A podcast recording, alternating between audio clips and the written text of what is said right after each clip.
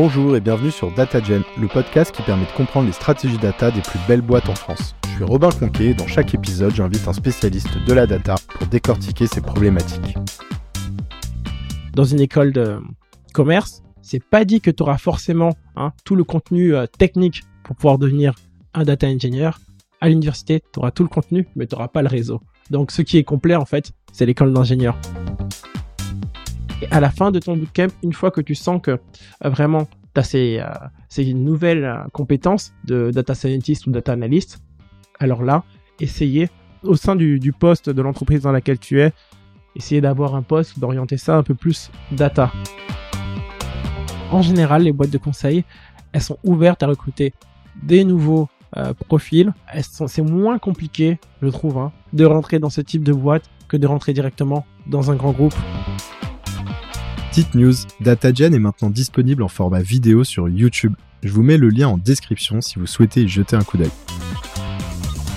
Aujourd'hui, je reçois Kevin, qui est senior data scientist, qui a fait ses armes dans le conseil, puis en tant que data scientist à la Banque de Luxembourg, avant de se lancer en tant que formateur. Tu nous diras un peu plus euh, sur quoi tu, tu formes précisément. En parallèle, tu crées du contenu sur TikTok et sur LinkedIn. C'est un peu comme ça que je t'ai découvert d'ailleurs, et puis même qu'on s'est rencontrés hein, sur LinkedIn notamment. Et donc sur ces contenus, tu donnes des conseils de carrière, des tips, euh, notamment à des profils data un peu moins expérimentés bah, sur euh, tes champs d'expertise. J'ai vu notamment que tu avais dépassé les 1000 abonnés sur TikTok. Donc euh, pour info, parce que peut-être les gens qui nous écoutent n'ont pas forcément de, de référence, moi je suis à 74 abonnés, donc je suis très impressionné. Et euh, donc on en parlera peut-être après. Hello Kevin, ça va? Salut Robin, ça va? Depuis le temps que j'écoute ton podcast, je suis tellement content d'être invité aujourd'hui. Tu sais, à chaque fois, je vois des head of data, head of product, head of quelque chose, et euh, je me demandais, mais euh, moi, je suis juste un formateur. Est-ce qu'un jour, je pourrais participer à un podcast comme celui-là? Parce que pour moi, c'est le podcast data en France. Bah écoute, merci beaucoup, ça me touche et je suis ravi de te recevoir aujourd'hui. Et je savais pas en vrai que tu écoutais tous les épisodes, donc je suis, euh, je suis trop content. Est-ce que tu peux te présenter pour commencer, nous raconter ton parcours et surtout peut-être nous expliquer euh, voilà ton passage euh, bah, justement de peut-être senior data scientist à formateur et le moment aussi où tu t'es mis à créer du contenu euh, autour de ça sur LinkedIn et TikTok. Parfait, je suis Kevin. Comme tu me connais, en fait, je suis pas mal présent sur LinkedIn, sur les réseaux sociaux. Mais à la base, avant cela, j'ai un parcours universitaire de statistiques, mathématiques. Après, j'ai eu la chance de étudier un peu au Canada, puis de revenir en Europe, au Luxembourg, parce que c'est là où je suis basé. Et j'ai commencé au Luxembourg dans le conseil. Après, j'ai fait du bancaire. Et durant cette période, dans le bancaire, en fait, c'était le, le Covid. Et je me suis rendu compte que ce que je faisais, c'était intéressant, mais que à l'intérieur de moi, depuis euh, bah, depuis que je suis en début d'université, j'avais travaillé chez Academia en tant que euh, enseignant assistant, aide à domicile.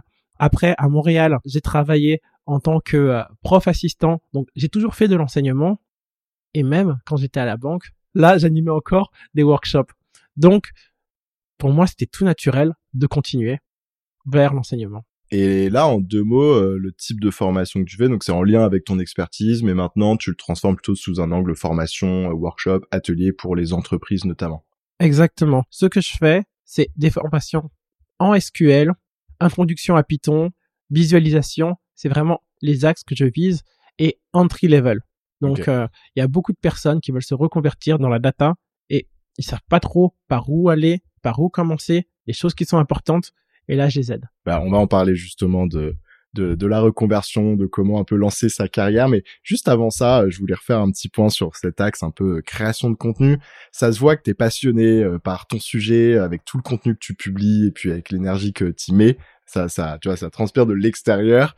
Euh, ça devient d'où euh, cette envie de partager euh, Tu, tu l'as dit, c'était au fur et à mesure de tes différentes expériences, mais euh, je sais pas s'il y a autre chose. euh. En fait, le Covid, ça a changé tellement de choses chez moi. Euh, Tu sais, le fait qu'on soit isolé, tout seul pendant six mois. Et j'ai un de mes amis qui m'a dit, mais ce que tu fais en entreprise et tout, c'est vraiment très stylé. Il m'a dit, mais il y a la plateforme LinkedIn, tu devrais essayer de partager un peu ce que tu fais et euh, voir s'il y, a- s'il y a un public. Moi, je dis mais non, euh, c'est comme TikTok quoi. Si tu danses pas, si tu euh, si tu parles pas de marketing ou, ou de vente, il y a personne qui va s'intéresser à quelque chose de technique. Et donc j'ai commencé à publier deux trois choses. Au début, j'étais un peu perdu. Hein. Je publiais en anglais, en français. Euh, je mettais un peu n'importe quoi. Et après, bah, je me suis un peu plus, euh, on va dire, professionnalisé dans le sens où quelle était ma cible, pourquoi je faisais les choses?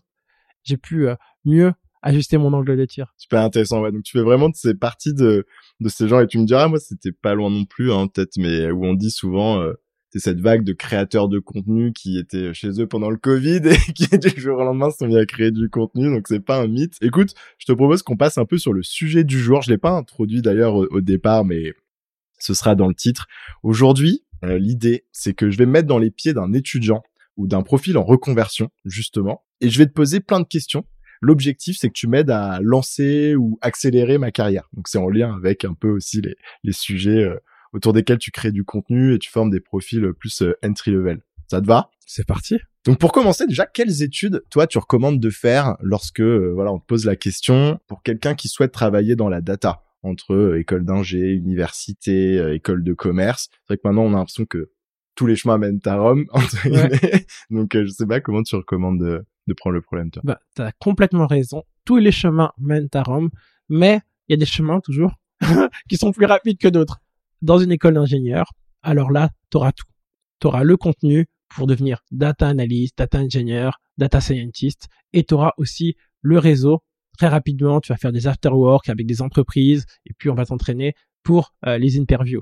Alors que dans une école de commerce, c'est pas dit que tu auras forcément hein, tout le contenu euh, technique pour pouvoir devenir un data engineer. À l'université, tu auras tout le contenu, mais tu n'auras pas le réseau. Donc, ce qui est complet, en fait, c'est l'école d'ingénieur. Surtout que, une chose qui est très importante, en France, lorsque tu sors d'école, souvent les entreprises, en fait, elles ont des grilles de salaire. Et c'est injuste parce que euh, vous avez euh, tous les deux un, un master 2, vous avez peut-être vu la même chose, mais une personne qui sort d'une école, en général, sera mieux payé pour un job entry level qu'une personne qui sort de l'université. Et je rajoute du coup un, petit élément aussi, j'avais étudié, alors ça vaut ce que ça vaut, c'est mon petit baromètre DataGen, mais j'avais étudié un petit peu quelles étaient justement les formations et les backgrounds des invités sur mon podcast. Donc après, on s'est biaisé, c'est surtout des leaders data, souvent des head of data, et c'est pas forcément l'objectif de tout le monde d'être head of data, et c'est bien normal.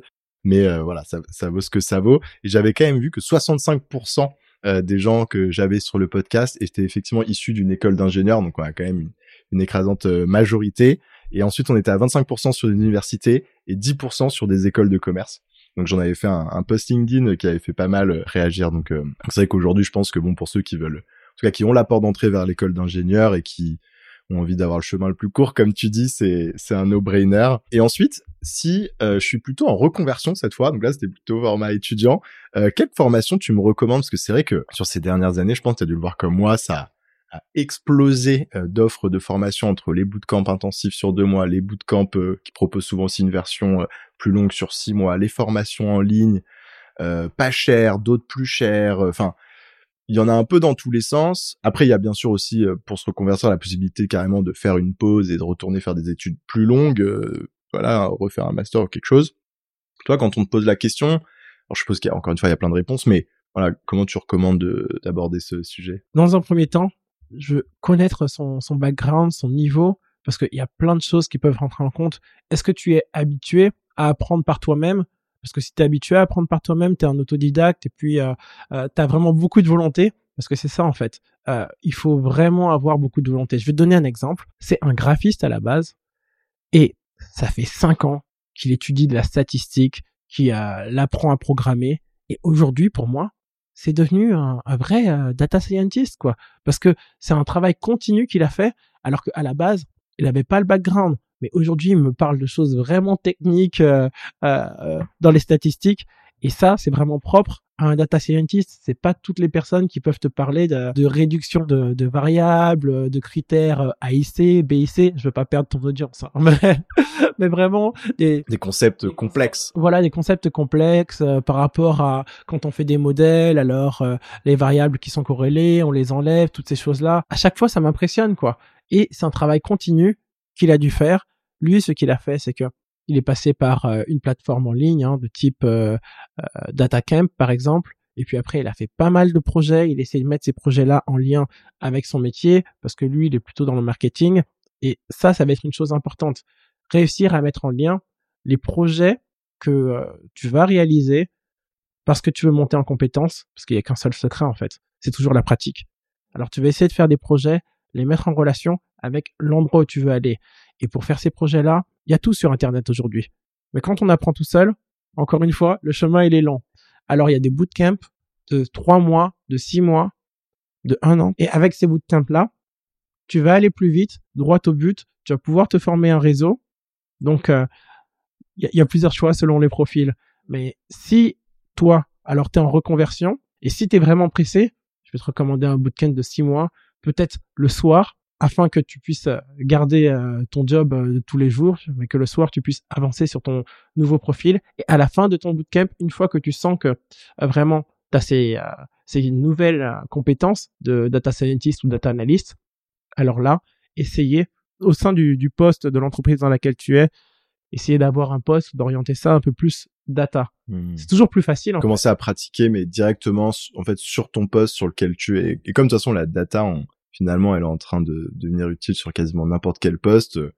N'importe qui a probablement euh, pas loin de lui euh, utilise des tableaux de bord et peut peut-être commencer à prendre la main, euh, voir avec son équipe data pour dire bah finalement d'habitude vous le faites, mais là c'est moi qui m'en occupe et remonter sur des sujets, des choses comme ça quoi. Exactement et euh, montrer justement à ton entreprise qui sait pas forcément que le soir euh, tu fais des, des bootcamps data, que toi aussi tu es capable de le faire toute la journée au bout d'un moment.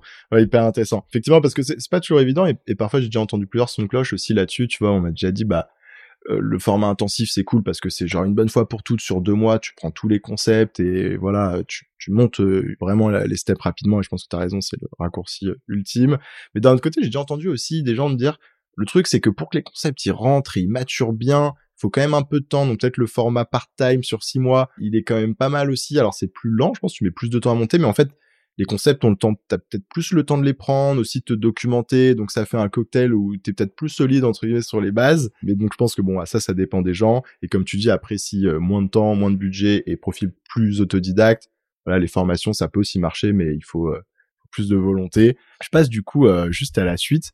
Euh, qui, qui, est en lien encore une fois, mais quel métier tu recommandes de faire? Parce que ça, pareil, c'est une question que j'ai déjà eue moi, euh, bah, il y a pas longtemps hein, sur LinkedIn, hein, où vraiment une personne me disait euh, est-ce que je devrais faire data analyst, data engineer ou data scientist? Et c'est vraiment et c'est vrai que de l'extérieur, donc si je me repositionne moi dans les pieds de quelqu'un qui se reconvertit, peut-être je, en fait, je sais pas exactement quelle est la différence. J'ai vu passer ces termes, donc voilà, comment tu me conseillerais en fonction de, de mon profil vers quel domaine je devrais m'orienter Excellente question si tu es data engineer, tu vas plutôt être en amont. Donc, euh, tu vas travailler sur euh, la transformation de données lorsque tu pars d'une base de données de production à ce qu'on appelle un entrepôt de données, un data warehouse. Souvent, la transformation, elle n'est pas directe. Il va falloir passer par plein de steps et tu vas utiliser des outils de ETL. ETL, c'est ETL pour extract, transform et load, charge. Ça, ça va vraiment être le propre d'un data engineer. Donc, au niveau de base de données, il va falloir que tu sois très fort. Alors que un data scientist, lui, il va venir après le data engineer. Ce sera une personne qui va plutôt être sur euh, ce qu'on appelle des modèles statistiques, des modèles de machine learning. Il va se plugger sur le data warehouse et puis faire des modèles avancés pour classifier ou prédire des événements. Après, le data analyst, ça va être une personne qui va être un peu plus sur le reporting, sur la création de dashboard, plus plus proche du business. Hmm. Donc, euh, bien sûr, dans ces trois jobs, hein, on aura besoin des bases de données, mais le niveau d'exigence pour euh, manipuler les données va pas être le même. Pour euh, un data analyst ou un data scientist, souvent, ils vont juste lire des données. Alors que un data engineer, lui, il va falloir qu'il l'organise, qui a accès aux données, comment on les transporte. Donc c'est pour ça que son niveau database sera beaucoup plus élevé. Ouais, ça fait sens. Je rebondis sur ce que tu as dit. Peut-être si je synthétise effectivement le data engineer plus sur la transformation de données, c'est peut-être le profil un peu le plus technique. Technique sur l'aspect vraiment tech, en fait. Data scientist, tu as parlé un peu de, ouais, de classification. Enfin, tu as commencé à parler de sujets presque un peu de modélisation. Donc, euh, tous ces sujets de statistiques dont tu parlais notamment, c'est là peut-être qu'il va y avoir un petit pic de compétences. Et data analyse, peut-être un peu moins sur les aspects tech et entre guillemets euh, stats, mais euh, finalement beaucoup plus proche du business. Je le schématise très simplement. Et après, en termes de marché, parce que la question était aussi tournée dans ce sens-là, et il y a des basculements sur ce marché de la data qui ont une vitesse de dingue. Bon, il y a quelques années, le data scientist c'était la star. On a l'impression que maintenant, il est un petit peu, un petit peu sur le côté des projecteurs, c'est le data engineer. Donc moi, on m'a déjà demandé, ok, mais genre, euh, les gens, ils anticipent leur reconversion, ils disent que je vais trouver un job, malgré les backgrounds qu'ils ont, où je pense qu'effectivement, ça part aussi de, bah, de cartes que tu as en main, quoi. Est-ce que tu as le niveau en statistique? Est-ce que tu es, je sais pas, proche du business, ou est-ce que tu as la volonté d'aller chercher ces compétences techniques? Au-delà de ça, selon toi, aujourd'hui, euh, genre, est-ce qu'il y a encore de la place sur les trois jobs, ou est-ce que c'est plus ou moins difficile en fonction de celui que tu vas choisir? Donc là encore, je parle de mon ressenti et de ce que je vois autour de moi. J'ai l'impression que data scientist, qui était le job le plus sexy du 21e siècle, il y a encore 2-3 ans, et eh ben en ce moment, c'est beaucoup plus difficile de rentrer sur le marché, peut-être parce qu'il y a eu des écoles qui sont apparues de partout, des écoles data. Donc euh, il y a plein de nouveaux arrivants sur le marché et euh, c'est toujours la loi de l'offre et de la demande. Mm. Plus il y a de data scientists, eh ben moins il y a de place. Moins il y a de place, moins ils seront payés parce qu'en fait les entreprises ont beaucoup plus de choix. Mm. Et souvent en fait, les entreprises recrutent un data scientist parce qu'ils veulent euh, des modèles, on a entendu dire que ça allait faire des choses super belles, mais sans se rendre compte que la donnée, il faut d'abord la préparer, il faut qu'elle soit dans un data warehouse, il y a plein d'étapes avant de pouvoir vraiment créer ces modèles de, de machine learning. Et après, ils se disent, ah, mais en fait, c'est un data engineer dont on a besoin. Ben c'est clairement ce que j'ai vu aussi sur le marché hein. quand j'étais en conseil. Effectivement, bah, c'était encore euh, l'ère du data scientist, si on peut l'appeler comme ça. Et en fait, euh, toutes les boîtes lançaient euh, notamment bah, des premières initiatives autour de la data science, fallait tester, fallait on était un peu sur le moment vraiment, c'était encore un sujet d'innovation presque, tu vois. Et puis en fait, au bout d'un an ou deux, il y a eu ce qu'on ce qu'on fait dans toute boîte qui fait les choses correctement, des, des post-mortem ou des rétrospectives, peu importe comment tu appelles. Donc c'est post-projet, on se dit attends, pourquoi ça a pas marché? Parce que souvent, ça, il y a une grosse majorité des projets qui n'avaient pas marché et c'est normal quand on est au début d'une nouvelle vague, d'une une phase d'innovation. Et comme tu dis, les choses qui émergeaient, c'était, mais on a des énormes problèmes de data quality euh, dans les modèles. Du coup, bah en fait, on envoie de la donnée, ça fonctionne pas, ou parfois même juste, on n'arrive pas à trouver la donnée. On a mis en place des équipes, elles ont passé six mois à attendre les données, donc c'était une mauvaise orga. Et donc d'une année sur l'autre, et ça met ce temps-là. Et quand on est junior, je me souviens que j'étais très frustré. Je me dis, mais c'est n'importe quoi, non. Et puis en fait, c'est juste, c'est normal, quoi. La boîte, elle, elle est partie dans une direction, hop, après, elle s'est rendu compte, et là, elle repart dans la bonne direction. Mais à l'échelle de grosses boîtes, ça, c'est quelque chose qui s'est fait sur 4-5 ans presque, parfois. Euh, le temps que ça se remette en place, qu'il y ait aussi les orgas, les IT qui s'adaptent, etc. Et donc là, on repart plutôt sur, ok, donc maintenant, il faut remettre bien en place les fondamentaux. Et comme tu dis, ça, ça implique d'avoir finalement des compétences de data engineering plus que de data science. Et donc pour l'instant, ça a relancé la vague plutôt sur le data engineering pour avoir des plateformes solides, des données de qualité. Mais ça veut pas dire qu'après, ça va pas repartir du coup. Genre tous les gens qui sont en data science vont avoir quand même leur place parce que l'objectif final, d'un point de vue usage, pour beaucoup de boîtes, ça resté d'investir sur cet axe data science. C'est juste que bon bah là, faut d'abord euh, construire les fondamentaux. C'est un peu la manière dont j'ai interprété le. Ouais, pour rebondir sur ce que tu viens de dire, en fait, euh, en effet, euh, quand tu es data scientist et que tu es déjà senior, il y a encore des, des positions, des jobs. Euh, tu peux encore trouver un job, mais pour un entry level, ça, ça m'a l'air un peu compliqué, hein, vraiment. Actuellement, oui. Ouais, actuellement. Et comme tu dis aussi, tu as donné un exemple qui est tellement vrai, les compagnies où tu attends six mois pour avoir euh, des données, pour pouvoir commencer un projet, et t'as toujours rien. En fait, on pense que c'est des cas isolés, mais il y a tellement d'entreprises où euh, des, des équipes, elles sont là, on veut commencer un projet, on attend les données, et elles arrivent jamais. Mais même parfois sur les process, hein, au-delà des données, ça arrivait sur des missions que parfois pendant un mois l'équipe elle a attendu ses accès. Elles sont en mode bon bah on n'a pas accès, euh, qu'est-ce qu'on peut faire? Et genre tu t'attends quoi. C'est euh, mais juste parce qu'on n'avait pas les process, c'était pas encore en place. Il y a encore des guerres, on pensait que ça démarrait, mais l'IT elle, garde le, le, truc fermé, elle veut pas lâcher les, données, etc. Enfin il y a plein de cas de figure et juste du coup on n'a pas trop abordé le sujet data analyst. Je pense qu'en revanche sur la partie data analyst c'est marrant parce que c'était un peu du coup ça, ça sort un petit peu de ce dont on était en train de de parler, si ce n'est peut-être que comme il y a un retour aux fondamentaux, il y a aussi un retour aux fondamentaux sur l'axe analytics, mais il y a quand même, je trouve, une vraie une vraie hype en ce moment aussi du data analyst qui était du coup un peu dans l'ombre du data scientist il y a quelques années. Et ça, moi, je, l'interprète plutôt par rapport à aussi un changement de marché qui est que pendant longtemps, les data analysts étaient dans des équipes euh, centralisées. Alors, elles peuvent encore être centralisées, mais où elles travaillaient beaucoup en silo, où en fait, euh, elles étaient un peu loin du business. Et là, il y a un changement aussi un peu de paradigme où en fait, on se rend compte qu'il faut qu'elles soient beaucoup plus proches. Donc elles peuvent être centralisées, mais il faut qu'elles soient spécialisées un peu par vertical, data analyst, marketing, data analyst, finance, etc. Ou carrément maintenant ils sont recrutés à l'intérieur des équipes business. Voilà, il y a des avantages et des inconvénients, mais peu importe. Et en fait, du coup, bah, les départements sont en train de voir de plus en plus la valeur des data analysts. Les équipes ont envie d'avoir souvent un data analyst dans l'équipe, peu importe le département. Et donc ça aussi, ça crée quand même euh, pas mal de, traction autour de ce job-là, ou en tout cas autour de cette compétence-là. Parce que comme tu disais, ça peut aussi être finalement euh, quelqu'un dans une équipe business qui va prendre la casquette data analyst en se formant petit à petit. Donc ça va être un marketeur qui va devenir un peu le marketeur slash data guy de l'équipe. Et donc euh, il y a vraiment de la place en tout cas pour euh, pour la data analyse et c'est vraiment identifié comme un une compétence stratégique dans les années à venir pour les entreprises. Donc, donc voilà, pour ceux qui n'ont pas forcément les compétences statistiques ou les compétences techniques d'aller en data engineer, genre, mais en revanche qui ont l'appétence plutôt business, euh, faut foncer sur la data analyse, c'est vraiment, c'est vraiment cool et il y a, y, a, y a de l'espace, quoi. Quand tu vas sur le site Welcome to the Jungle, tu vois que des offres pour euh, data analyst, il y en a vraiment beaucoup. Il y en a énormément. Et je me souviens, j'avais écouté un, de tes épisodes, je sais plus c'est euh, lequel, mais l'invité avait dit en gros que euh, dans sa boîte, alors pour le recruter data analyst, il n'y avait pas besoin d'être déjà un expert en data. La chose qui était la plus importante, c'était qu'ils comprennent le business et après, les compétences techniques, ils peuvent les apprendre parce que, ok, quand tu es data analyst, il faut que tu aies des connaissances Excel, des connaissances SQL et des connaissances pour euh, faire un dashboard. Donc, des fois, ça va être Tableau, des fois, ça va être Power BI. Et quand tu as ces trois compétences-là, le plus, c'est d'avoir du Python. Mais techniquement, c'est pas la chose la plus compliquée. Je pense que c'est vraiment euh, abordable pour euh, la plupart des gens. Donc, là où il faudra vraiment comprendre, c'est le business.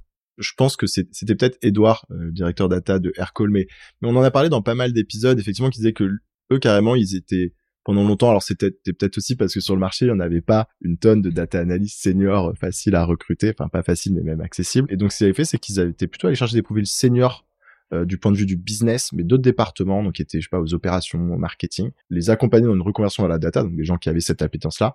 Et donc je pense qu'effectivement c'était des gens qui avaient une bonne connaissance du business et ça c'était hyper important qu'ils comprennent bien le business. Et en fait en faisant ce move là finalement ils allaient représenter aussi une, passerelle et casser le silo que tu as parfois entre l'équipe data et l'équipe business. Donc c'est hyper intéressant d'avoir ce type de profil là parce que ça s'était fait à l'intérieur de, la boîte Aircall en l'occurrence. Et deux c'est quand même souvent des jobs où au quotidien ils vont avoir une approche très analytique. Genre les marketeurs font des Excel pour euh, mesurer leur performance. Ils sont analytiques, tu vois. Mmh. Au-delà de, oui, ils font pas forcément tous du SQL. Et pareil dans plein de jobs, en fait, dans plein de jobs qui ont une culture très data-driven, euh, les gens, ils vont faire des tableaux croisés dynamiques toutes les semaines pour vérifier leur performance, etc. Et donc c'est ça, c'est peut-être aussi quelque chose qui est important et plus important que apprendre le SQL qui finalement est un langage que tu vas pouvoir apprendre mais c'est plus cette logique de filtre, de comment euh, finalement tu interagis avec une base de données, même si au début c'est sur un Excel, sur euh, voilà, avec les volumes associés. Mais et donc ça, ça un peu la question qui était de, est-ce que tu penses en revanche qu'il y a quand même voilà des, vrais prérequis pour se convertir dans la data? Parce que j'en parlais avec une leader data qui justement elle réagissait sur euh, le fait, je la citerai pas, mais qui réagissait sur le fait que hum, que je lançais un format autour de la reconversion. Elle était très intéressée par le sujet. Elle me disait, mais tu vois, c'est marrant parce que nous on a recruté et je me pose des questions sur vraiment bah, le, voilà la, capacité euh, de quelqu'un à devenir pertinent sur la data en ayant fait une formation seulement de quelques mois, parce qu'elle a fait une formation plus longue et elle estime quand même que en fait euh, t'apprends pas en deux mois euh, ces sujets-là et ça m'a fait réfléchir. Je me suis dit c'est vrai que d'un autre côté on parle quand même de choses qui sont pas si évidentes et le point sur lequel on mettait le doigt finalement c'était pas forcément l'aspect SQL, mais c'était plus soit d'un côté sur la partie analyse le raisonnement analytique. En fait, t'es vraiment quelqu'un qui, qui, tu vois, c'est ce côté un peu scientifique de on pose une question et tu vas mettre en place le bon raisonnement pour aller trouver la réponse. Ou côté technique, là, c'était plutôt genre finalement pour devenir data engineer, faut pas juste que tu apprennes les trois quatre outils à connecter les outils parce que tu as des fondamentaux techniques sur les fonctionnements des bases de données qui demandent d'avoir quand même euh, exploré en profondeur ces concepts. Donc c'était surtout euh, sur ces sujets-là. Et on a moins parlé de data science, mais j'étais intéressé de de devoir réagir là-dessus et, et, peut-être de voir aussi, voilà, est-ce que toi tu dis quand même non, si t'as la volonté, il faut foncer, ou est-ce qu'il faut aussi être réaliste par rapport à son background et connaître ses limites entre guillemets, tu vois? Alors euh, ouais, c'est c'est très marrant. Moi, je suis par... je pars toujours du principe que si tu veux, tu peux. Mais après, selon ton background, la ligne d'arrivée, elle sera plus ou moins loin. Maintenant, par rapport à ta à ta question, eh ben, je pense que le plus important c'est adopter un esprit data-driven. Et pour l'adopter, comme tu l'as dit, eh ben en deux mois ça va être compliqué parce qu'il faudra faire plusieurs projets, il faudra prendre des feedbacks parce que quand tu es junior, tu sais pas forcément ce que si ce que tu fais c'est bien ou pas. Tu vois, tu es, encore dans la phase d'apprentissage. Donc vraiment pouvoir être entouré de personnes qui est je sais pas si c'est un mentor ou euh, suivre des cours, peut-être que deux mois c'est un peu court, mais euh, suivre, continuer des projets sur un an, deux ans, trois ans et après on va gagner en confiance et euh, on va le voir par soi-même en fait. Parce que euh, lorsque les retours des personnes autour vont dire ah ouais non mais euh, c'est pertinent. Ah oui mais ce que tu as dit en fait ça a complètement du sens là tu vas te rendre compte que non mais en fait j'ai évolué. J'avais pas ces retours positifs avant. Avant on me disait juste ah ok. Ouais donc persévérer c'est un peu comme dans le contenu. C'est un long term game et, et en fait si tu as vraiment envie d'opérer cette reconversion de faire ce switch faut peut-être aussi être prêt euh, voilà à, tenir dans la durée accepter que bah peut-être que ça va pas se passer en deux mois peut-être que ça va être un peu plus long mais à la fin euh, il y a moyen d'y arriver si tu mets euh, si tu mets la persévérance le temps les projets etc comme tu dis quoi. Je pense que les personnes qui font des bootcamps de deux mois c'est vraiment pour être en immersion. Mais tu termines des deux mois t'es pas un expert c'est clair. Il faut que tu tu persévères il faut que tu continues sur d'autres projets afin de vraiment te faire les armes. Parce que un esprit data driven, si euh, t'étais pas du tout dans un métier où tu utilisais euh, de la data, eh ben coup, tu recommandes de viser quel type de boîte Tu disais bon, l'idéal, t'étais déjà dans une boîte et t'arrives à faire ta reconversion à l'intérieur. Ça, je pense, c'est euh, c'est clair. Mais si t'es obligé de switcher, comment toi tu t'y prendrais Voilà, pour agencer entre ta formation, faut faire des projets, faut commencer à postuler, est-ce que tu es obligé de repasser par un stage? Est-ce que tu postules à des, des CDI directs de ton expérience? Est-ce que tu vois sur le marché euh, C'est quoi un peu les, les voilà la, méthode? Genre toi, tu es reconverti, tu es Kevin euh, reconverti, genre euh, je sais pas, tes ouais, tes premiers mois, comment tu mets en place ta, ton plan d'action et quelle boîte tu vas viser quoi? Bah, Avec le savoir que j'ai acquis aujourd'hui, je viserai directement les boîtes de conseil. En général, les boîtes de conseil, elles sont ouvertes à recruter des nouveaux profils et euh, pour pouvoir les vendre en fait aux clients. C'est moins compliqué, je trouve. Hein. Euh, T'as fait du conseil, j'ai fait du conseil, donc de rentrer dans ce type de boîte que de rentrer directement dans un grand groupe où euh, peut-être qu'ils attendent un peu plus de prérequis ou un peu plus de d'assurance. Hein. Et, et, dans une startup, il est possible que tu puisses trouver en fait euh, un poste dans une startup, mais une startup c'est pas vraiment un centre de formation startup, c'est direct, euh, euh, t'es au four et au moulin, t'es partout. Et euh, si tu viens de commencer, t'es pas encore très sûr, si t'as des personnes vraiment au-dessus qui peuvent te former, vas-y, mais je recommanderais pas. c'est marrant de voir ça comme un centre de formation. Et donc aller passer quelques années en conseil, effectivement, je pense pour rentrer plus facile parce qu'en fait, il y a un turnover de dingue, c'est-à-dire que les équipes changent souvent, parce qu'en moyenne, je crois en France, les gens font du conseil pendant trois ans. Donc, en fait, naturellement, tu as des places qui se libèrent, on va dire. Et après, c'est vrai que, voilà, donc ils ont besoin d'en avoir. Et puis, en fait, les boîtes de conseil, quand elles vendent des missions à des clients, il y a plein de gens. Donc, s'il y a une personne bon, tu peux modifier un petit peu, tu vois, ce qui passe sur le, sur le CV, genre juste pour euh, policher, mettre plus l'accent sur l'aspect business de ce que tu as fait avant et ça apportera de la valeur sur la mission, même si t'es un peu plus light sur euh, la technique et t'es vendu avec un profil plus senior et du coup, tac, tac, finalement, ça passe. Et puis, une fois que t'as fait une mission ou deux, après, c'est bon et, et puis c'est vrai qu'en en, deux ans, t'as vu euh, quelques secteurs, t'as dû te mettre à niveau. Souvent, après tes deux ans où t'as été chez un client puis chez un autre, il est possible que tu termines chez l'un de ses clients. C'est souvent le cas en fait. Ouais, c'est clair. C'est clair. Un super point. Et du coup, donc euh, on est toujours dans cette situation. Donc ok, là je suis en mode conseil. et pour enrichir mon CV et avoir, euh, tu vois, des sujets abordés, t'en as parlé. Et puis je l'ai déjà. Bon, on sent que moi qui essaie de me reconvertir, hein, je reste dans mon dans mon rôle. Euh, on me recommande souvent de faire des projets. Est-ce que tu as une idée ou deux là de projets? Parce que je sais qu'il y a des gens parfois qui se posent la question. Alors c'est il y a plein de contenus là-dessus, mais je sais que tu en parles aussi euh, sur tes différents contenus. Euh, voilà, c'est quoi un peu les premiers projets que tu peux faire euh, qui soient un peu personnels dont tu vas pouvoir parler en entretien? Alors, je vais te demander déjà qu'est-ce qui t'intéresse, dans quel type d'entreprise tu veux travailler? Après, tu vas me répondre. Imaginons que ce soit le marketing. Donc, je vais te recommander d'aller sur un site comme Kegel, ou il y a d'autres sites. Il y a Data Google Public. Il y a plein de sites sur lesquels tu peux trouver des données gratuitement. Si tu veux être data analyst, alors je vais te recommander de faire des dashboards où tu vas mettre en avant directement donc les choses qui vont être le plus importantes pour des, des marketistes, le chiffre d'affaires, l'argent dépensé en pub, ce que ça a rapporté, après euh, faire un graphe où on voit l'évolution en fait euh, des, des tendances, de ce que ça rapporte, et euh, enfin un tableau où on a le détail journalier peut-être ou euh, mensuel des, des différents KPI. Donc adapté vraiment finalement à, son objectif. Voilà, vraiment adapté à son objectif. Si tu es plutôt data scientist, toujours sur Kaggle, mais faire des, des modèles, bien sûr, le premier que tout le monde fait, c'est Titanic. Mais aujourd'hui, comme tout le monde fait le Titanic, alors il va falloir faire plus. Aussi, avant, c'était pas le cas. Mais j'ai remarqué depuis euh, quelques années, quand tu es data scientist, il faut que tu saches manipuler aussi tout ce qu'on appelle les API. Donc, peut-être faire un projet où tu vas chercher des données via une API et euh, implémenter ces, données qui sortent de l'API dans ton modèle et qui te sortent des résultats automatisés ça c'est top. Si en plus de ça, tu as une interface, tu as créé une, euh, une application avec, euh, avec Shiny ou avec Streamlight, c'est parfait. Ça c'est un, c'est un projet complet. Tu vas chercher les données, tu les transformes, tu modélises et tu les montres avec une interface. Pour moi, c'est top. Je pense qu'il est pas mal aussi, c'est dans la même ligne, hein, mais c'est d'essayer de bosser sur des projets les plus concrets possibles. Donc soit vraiment des projets qui pourraient exister en entreprise. Et une manière de le faire, sinon, c'est euh, carrément bah, trouver des entreprises pour lesquelles faire des projets, mais gratuitement. Il faut pas hésiter, je pense, au début à, de toute façon, c'est pareil, hein, c'est de travailler gratuitement, mais finalement, c'est une manière de payer pour apprendre, quoi. J'accepte de travailler gratuitement pour apprendre. Et pour ça, euh, il y a notamment une, une asso avec laquelle j'ai fait plusieurs épisodes qui s'appelle Data for Good. Et moi, je trouve ça génial parce que, genre, tous les trois ou six mois, en fait, ils lancent des sessions d'accélération, ils mettent en relation des entreprises à impact qui ont des besoins en data avec des bénévoles. Ils sont ouverts à tous les bénévoles, tout niveau d'expertise. Et ça, ça peut être une manière en plus de travailler avec d'autres gens en équipe, de commencer finalement à se faire former aussi un peu mentoré par d'autres profils.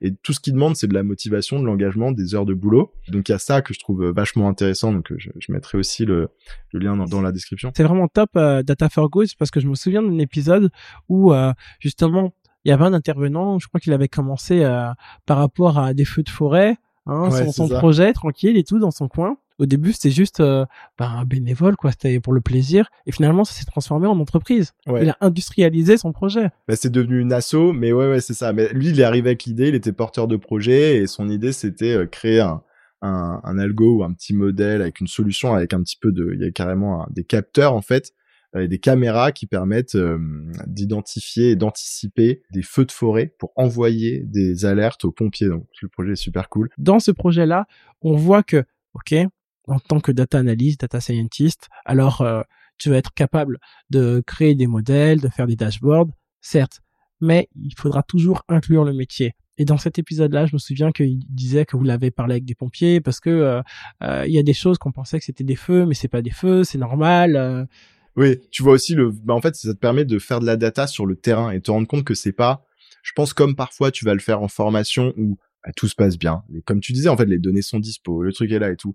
Alors que là, c'est t'arrives, ils sont allés en Ardèche rencontrer les pompiers, visiter, tu sais, les forêts, ils étaient en mode ah ok en fait tu sais je sais pas t'as des nuages t'as des machins et que le truc ils croyaient que c'était des débuts de feu alors que c'est juste des nuages bas enfin il y a plein d'exemples effectivement c'est pas comme ça dans mon dataset c'est ça tu vois c'est l'épisode 48 ouais. alright bah écoute Kevin on arrive sur les dernières questions comme d'habitude sur le podcast donc quelques questions un peu j'allais dire plus légères mais non même pas en fait on est sur un podcast pas léger dans le mauvais sens du terme mais agréable parle pas trop de technique. Quels sont tes projets pour la suite? Alors pour la suite, je veux travailler encore plus dans la formation.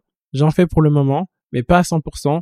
Euh, je veux pouvoir grandir et euh, qui sait, peut-être ouvrir un organisme de formation, mais euh, vraiment rester dans ce que j'aime. Excellent. Bah, on va suivre ça de près. Est-ce que tu as une recommandation de contenu à partager à nos auditeurs? Et peut-être alors, je t'en demanderai deux. Celle que toi, tu préfères. D'accord. Et celle que tu recommandes le plus souvent à des profils justement plutôt voilà en reconversion ou étudiants alors si on a que deux, ça va être tellement compliqué parce qu'en tête j'en avais euh, j'en avais dix mille. Bah, commençons par deux et puis tu pourras en rajouter deux autres si tu veux. Ok, ok. Donc si tu es data analyst et que tu te poses des questions par rapport à comment faire euh, des, des graphiques, euh, comment utiliser Power BI, sur LinkedIn il y a deux personnes que j'aime suivre qui font du contenu vraiment de qualité et en français. Benjamin Herzenberg et Stevens Adams. Donc, euh, je vais partager euh, les, euh, les deux profils, hein. comme ça tu, tu les auras. Au niveau de la lecture, toujours pour un profil data analyst, Alors, je vais recommander le livre euh, Data Analyst euh, with Python de McKinney. Je vais aussi te le donner pour la description.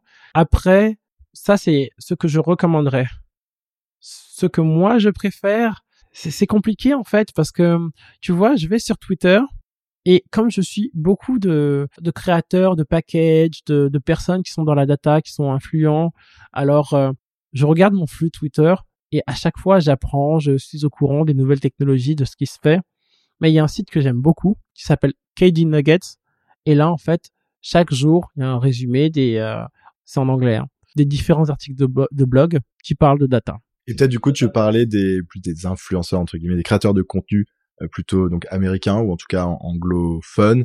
Euh, tu peux en, citer un sur Twitter que tu suis euh, qui, qui partage du très bon contenu? Il y a Alexandra Wang. Ok. Donc elle, elle est en Australie, elle partage du très bon contenu.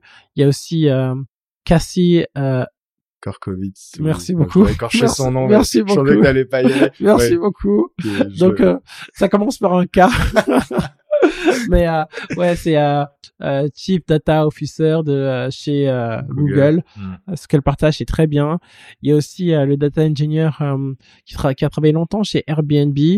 Maintenant, son Zach, nom, voilà, Zach Wilson. Ok, bah on mettra tout ça dans la description. Il y, a vraiment du monde, quoi. Ouais, bah de toute façon, ça commence. Mais en, en francophone, il y a aussi pour le data engineering, il y a Willis Nana. Mhm. qui, qui, est pas mal. Pour euh, tout ce qui est statistique, euh, il y a Natacha que j'aime bien suivre. Euh, son nom de famille tout de suite me vient pas en tête, je veux pas l'écorcher, mais il y a du monde. Qu'est-ce que tu aimes dans la data? Alors ce que j'aime dans la data, c'est le côté magique en fait. Quand tu as de la donnée brute et tu la transformes en information qui peut t'aider à prendre des décisions. Le côté data driven, le côté insight. Ah, bah finalement j'ai réussi à croiser cette information avec celle-là et il y a quelque chose d'autre qui pop dans mon esprit et et euh, ça ça m'aide à prendre une décision. Ça c'est top. Ça, ouais, ce haha moment c'est un peu comme quand t'apprends quelque chose quoi. C'est le, moment où l'insight te percute euh, mais j'avais jamais remarqué que euh, si A monte et euh, B descend alors je peux peut-être faire ça au niveau de ma stratégie qu'est-ce qui t'a le plus fait progresser? Ce qui m'a vraiment fait progresser c'est je me souviens lorsque je faisais mon stage. Alors mon maître de stage m'a expliqué parce que moi j'étais j'étais là dans les formules mathématiques et tout très très abstraites et il m'a dit mais non Kevin chose très simple. Tout ce que tu fais vraiment tout il faut que tu puisses le visualiser. Si tu peux pas le visualiser eh ben simplifie. Parce que le fait de visualiser ça te permet en fait de voir où tu veux aller et euh, dans ta tête donc tu simplifies le chemin pour aller à ce résultat et tu t'assures du coup que t'es pas aussi en train de faire des, des choses euh, juste euh, inutiles un peu pour le, le, jeu de faire quelque chose de complexe enfin c'est aussi dans une dans une logique de rester en axe avec quelque chose qui a de l'impact et, et, qui est bien orienté vers ton résultat. Exactement, mais quand je parle de visualisation, ça doit pas forcément être, euh, tu vois, des plots, des histogrammes. C'est juste prendre une feuille, un crayon et toutes les idées, toutes les choses que tu as en tête, les écrire et après, peut-être un peu comme quand tu fais du design thinking, penser avec des boîtes euh, euh, que tu, tu passes euh, d'un point A à un point B avec des flux et ça t'aide en fait. Et faire les choses simplement, ça être capable d'expliquer ce que tu fais, ça que je veux dire. En il a eu peut-être beaucoup d'impact sur toi parce que maintenant tu es devenu formateur, donc ta, passion c'est d'expliquer ce que tu fais. En... Quel est le meilleur conseil qu'on t'ait donné? Le meilleur conseil qu'on m'ait donné, c'est de jamais abandonner. Okay. Ouais, c'est jamais abandonné, que euh, tu rencontres toujours en fait des difficultés quand surtout tu te lances dans un nouveau domaine. Parce que moi je fais de la formation et donc c'est des personnes qui euh, ben, en reconversion par exemple, ils arrivent, ils ont jamais fait de SQL. Il y a des gens qui pleurent en classe. Sérieusement, il y a des gens qui pleurent parce qu'ils disent mais non mais c'est impossible, moi j'y comprends rien. Mais c'est en fait c'est un, un long process. Je leur dis toujours mais pour apprendre à marcher, t'as peut-être mis euh, un an donc euh, là, là, c'est un nouveau langage pour apprendre. Euh, si tu parles français et que tu veux apprendre l'allemand, une autre langue latine, ça te met, ça te met minimum trois ans, quoi, si t'es adulte. Donc là, c'est un nouveau langage, c'est une nouvelle manière de penser. Si tu connais, t'as jamais codé, laisse-toi le temps. Oui, pas non plus se mettre une pression démesurée. Et Ok. On arrive sur la fin. Merci beaucoup en tout cas d'être venu euh, partager euh, tous ces insights, euh, tous ces tips pour des étudiants, des personnes en conversion ou des personnes en début de carrière qui souhaitent accélérer un peu leur, leur carrière data. Euh, moi, j'ai passé un super moment. Bah, moi aussi. Et puis, je te dis à bientôt. Ah, à très bientôt. Merci d'avoir écouté cet épisode. Si vous souhaitez soutenir le podcast, vous pouvez m'ajouter sur LinkedIn, puis liker et commenter les posts que je fais chaque semaine pour présenter les épisodes. C'est ce qui m'aide le plus à faire connaître DataGen. Merci et à bientôt